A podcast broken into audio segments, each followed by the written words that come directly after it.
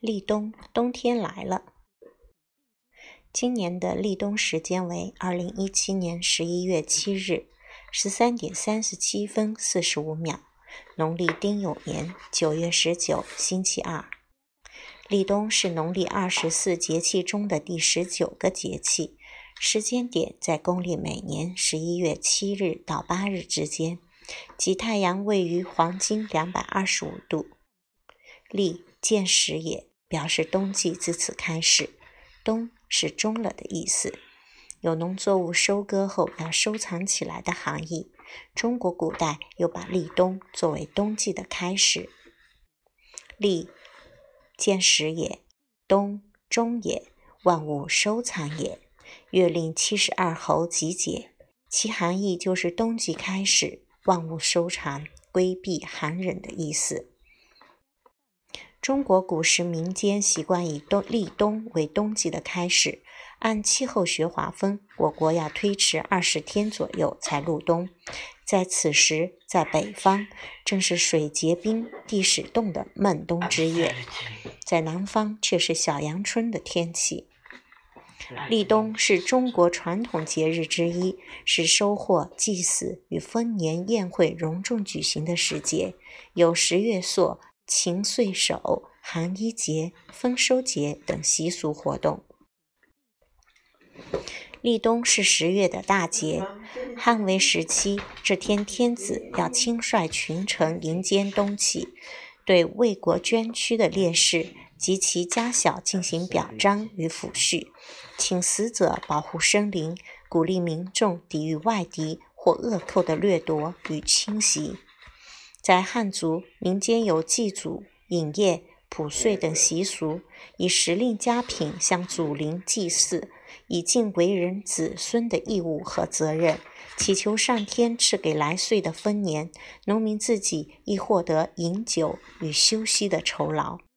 后来立冬习俗有的改了，也有沿袭至今的。岁霞卜叫问苗。这天，农民相率到龙首山的社人公田祖前卜问来年的丰歉，举行丰收联欢晚宴。有些乡村演戏谢神庆丰收。立冬三候：一候随水始冰，此节气水已经能结成冰；二候天始冻，地始冻，土地开始冻结。三后置入大水为盛，置即指野鸡一类的大鸟，盛为大哈。立冬后，野鸡一类的大鸟便不多见了，而海边却可以看到外壳与野鸡的线条及颜色相似的大蛤。天子迎冬，立冬与立春、立夏、立秋合称四立。在古代社会中，立冬是个重要的节日。古时此日，天子有出郊迎冬之礼，并有赐群臣冬衣、金絮孤寡之制。后世大体相同。民间贺冬，冬至之日敬酒肴，贺节军师至老，一如正日。东汉崔定四明月令，贺冬亦称拜冬，在汉代即有此俗，后来有些活动逐渐固定化、城市化，更有普遍性，如办冬学、拜师活动，都在冬季举行。北方饺子。立冬有吃水饺的风俗，立冬时包饺子，味道既同大白菜有异，还要蘸醋加烂蒜吃，才算别有一番滋味。立冬为什么吃饺子？因为饺子是来源于交子之时的说法。大年三十是旧年和新年之交，立冬是秋冬春季节之交，故交子之时的饺子不能不吃。因我国以冬以农立国，很重视二十四节气。节着草木新的生长迭也，秋收冬藏这一天改善一下生活，就选择了好吃不过饺子。同时，古代认为瓜代表节食，所以《礼记》中有“食瓜亦忌歇也”的说法。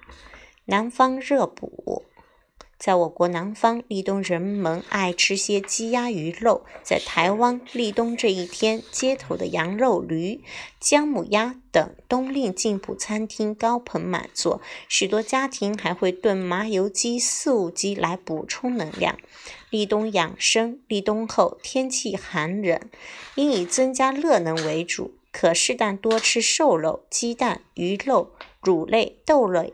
及富含碳水化合物和脂肪的食物，不仅能使身体更强壮，还可以起到很好的御寒作用。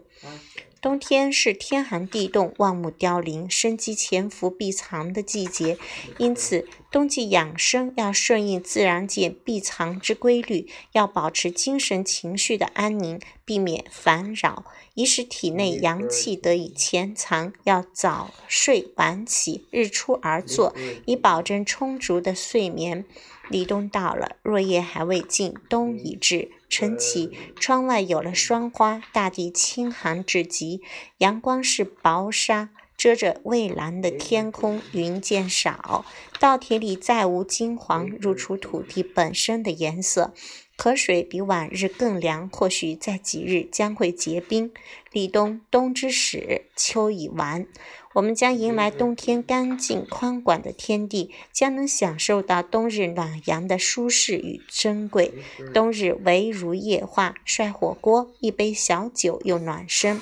立冬让人从秋日的燥变为冬日凝聚的沉静。